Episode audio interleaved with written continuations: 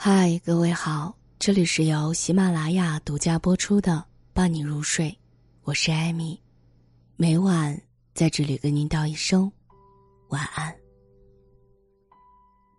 一声枪响，歹徒安静了，昆明也安静了，这个世界也安静了。极短的安静之后，现场一阵惊呼。时间正好停留在。十八点三十分，就在一个半小时前，昆明某中学初二学生上完这学期的最后一节课，蜂拥而出。谁也没有想到，等待他们的不是寒假，而是一把闪着寒光的长刀。五十六岁的王某霞，名字里也配有个“霞”字儿啊，简直就是一个欺负弱小的孬种。这个孬种冲进了刚进校门的人群当中，挥舞着长刀一阵乱砍乱刺，瞬间，八个孩子倒下了。一名孩子因伤及胸腔大动脉，抢救无效，再也没有醒过来。随后，这个孬种劫持了一名叫做小万的孩子，躲在了台阶高处的一角。接下来的九十分钟。没有初始时行凶的惨烈，却每分每秒都上演着惊心动魄。这起劫持事件当中的每一个人物，都可圈可点，可歌可泣。没有他们的勇敢与无畏，人质就不可能活着出来。一切，都在诠释着勇敢与正义、善良与爱。先说被劫持的男孩小万吧。歹徒把刀架在他脖子上，逼着他哭喊，以此来制造恐慌情绪。但小万非常冷静、非常理智的告诉歹徒：“人质死了，你就没有跟警察提条件的资格了。”当有警察想要上前替换人质，小万却非常镇静的向警察摆摆手，示意不要过来，他自己能行，能搞定。这小子有勇有谋。真是好样的。当歹徒想要一瓶矿泉水，问他想要喝什么的时候，他说想要喝可乐。事后被问及为什么要喝可乐，孩子解释说，当时歹徒让他手里拿着镜子，以此来干扰警察的光线。只有拿着不反光的可乐，并利用喝可乐的机会把镜子放下，才能给警察制造瞄准的机会。时机稍纵即逝。女狙击手果断的扣动了扳机，一声枪响，歹徒当场毙命。在劫持事件发生的时候，画面当中一名蓝衣女子的背影引起了人们的注意，人们普遍以为这是一名有着丰富经验的谈判专家，或者可能是孩子的母亲。让所有人大吃一惊的是，这名蓝衣女子是当地媒体一名刚上岗的年轻记者，入职后的第一周就遭遇到了生死考验。就在前一天，她刚刚领到记者证。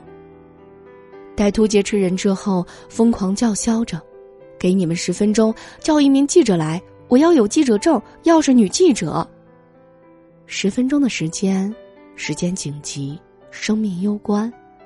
到哪儿去找艺高人胆大的记者，而且还是女记者呢？关键时刻，这名年轻的女记者自告奋勇，带着崭新的记者证，带着一名新闻记者的崇高理想，站到了离歹徒最近的地方。对，距离不到三米。如果歹徒冲过来，这位女记者根本没有任何逃生的机会。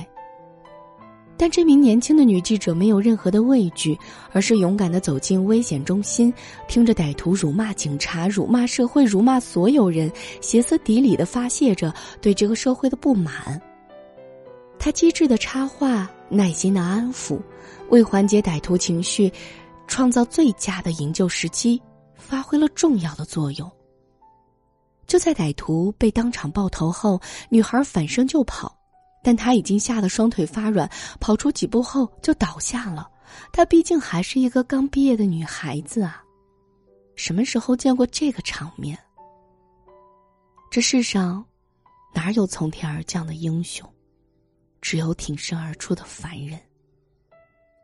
就在昨天，这名蓝衣女孩被送上了热搜第一，出道即封神，她配得上这个热搜的。与蓝色背景同时热传的还有一个画面，画面当中一名穿着黑色外套和牛仔裤的男子跪在歹徒前的台阶下面，后来甚至还脱去了衣服。同猜测那位勇敢的女记者一样，人们开始也以为这肯定是孩子的父亲。如果不是护子心切，陌生人谁会面向歹徒直挺挺的跪下，然后不停的祈求歹徒交换人质放了孩子？而事实再一次让我们震惊不已。这名男子，并不是孩子的父亲，也不是孩子的老师，而是一名便衣警察。他就跪在歹徒面前，不停的向歹徒请求，愿意用自己做人质换回孩子。为了证明自己身上什么武器也没有带，他开始一件一件脱下衣服。这样，在电影里才会出现的警察，其实就在我们身边。在危难时刻，他们宁愿以命换命来换取他所要保护的人民。这件事件中还有一个令人感动的细节。当枪响之后，男孩迅速挣脱歹徒，向前狂奔。当他接近人群，下意识想回头看一眼的时候，一名警察冲过去，一个熊抱把他带出了现场。谁说警察不专业？谁说警察大老爷们儿只知道惩凶罚恶？懂一点心理常识的人都知道，这一抱意味着什么。如果让男孩看到那血腥一幕，对他的一生影响会有多大？被人们误解了那么多年，这两个警察用自己的无畏与专业，再一次让人民警察光芒四射。这一跪，跪出了担当；这一抱，报出了使命。他们配得上警察前面的“人民”二字。还有一个群体我们不能落下，就在惨案发生后，八名孩子被紧急送往医院。看到血淋淋的孩子们，外科医生紧急会诊参与抢救。一名叫做熊熊苏苏亚的外科医生回忆，他刚下班回到家，就接到了主任的电话，紧急返回医院。医院所有专家和外科医生都来了，对那名伤势较重的孩子进行全力抢救，但因为伤势过重，孩子的眼睛闭上后，再也没能醒过来。辛苦学习了一学期。寒假还没有开始就走了，那个丑陋的伤口足足有三十厘米长啊！这下手该是多么的凶恶！孩子瘦瘦小小，白白净净，利索的短发，就像你记忆中坐在前排戴个小眼镜儿、学习很爱好接画瓣的某个同学。现场有医生难过的哭了。他们心疼，他们自责，那个白白净净的孩子不应该这么早的凋零啊！孩子的父母亲人该有多痛？深夜时分，有学生家长带着孩子自发前往事发路边儿，点蜡烛，送鲜花，向遇难者致哀。在蜡烛旁边还有一捧千纸鹤。似乎是在静静的等待孩子们放学归来。说到这儿，我已经是泪流满面。我的孩子和这些受到伤害的孩子年龄相仿，他们的人生还没有开始，就突然遭受这样的残害。让人悲愤的是，竟然还有人为这个十恶不赦的歹徒辩解，施以廉价的同情。是。我们应该是去追问、去解析恶人他为什么成其恶，但这是挥刀向更弱者的理由吗？即使全世界的人都对不起你，即使这个社会全错了，那么还没踏上社会的孩子有什么错呢？一个只敢在幼小的孩子面前撒野的懦夫，有什么值得同情？一个被生活欺负，却只敢向无辜平民下手的渣子。就是个孬种。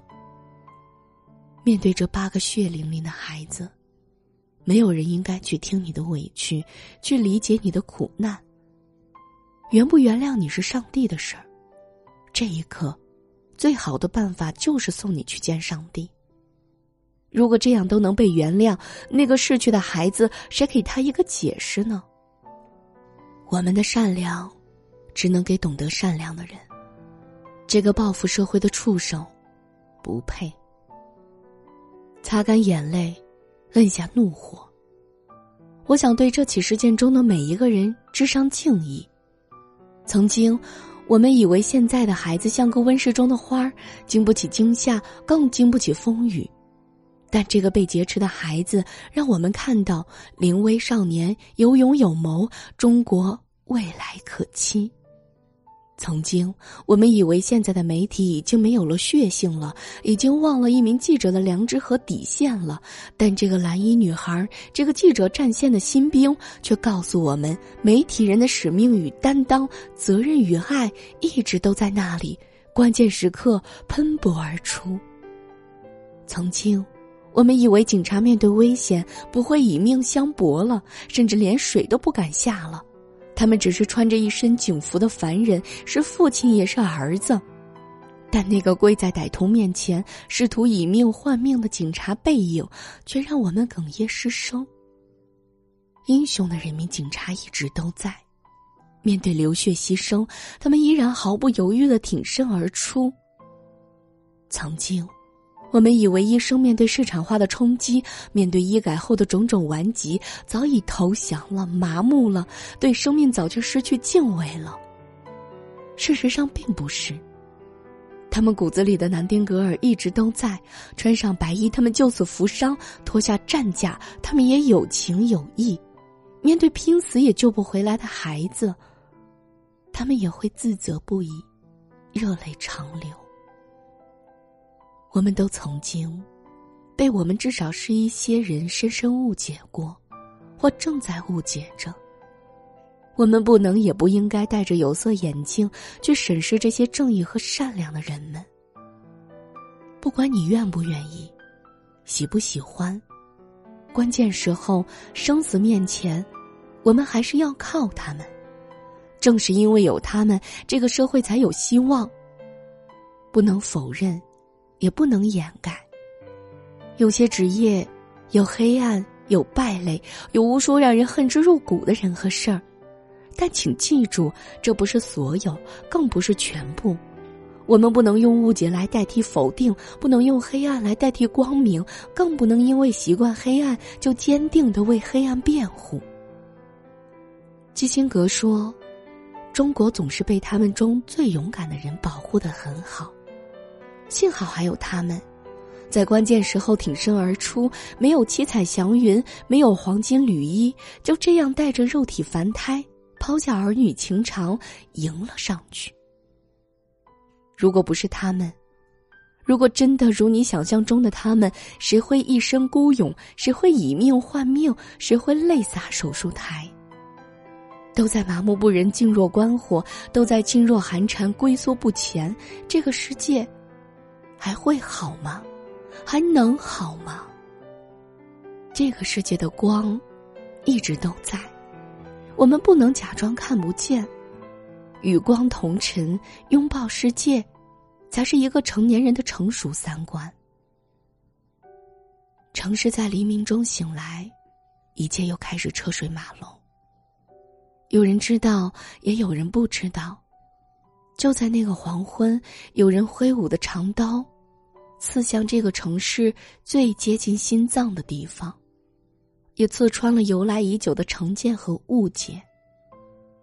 这可能不是一个最好的时代，但也绝不是一个最坏的时代。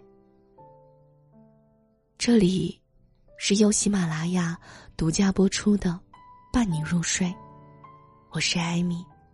每晚在这里跟您道一声晚安。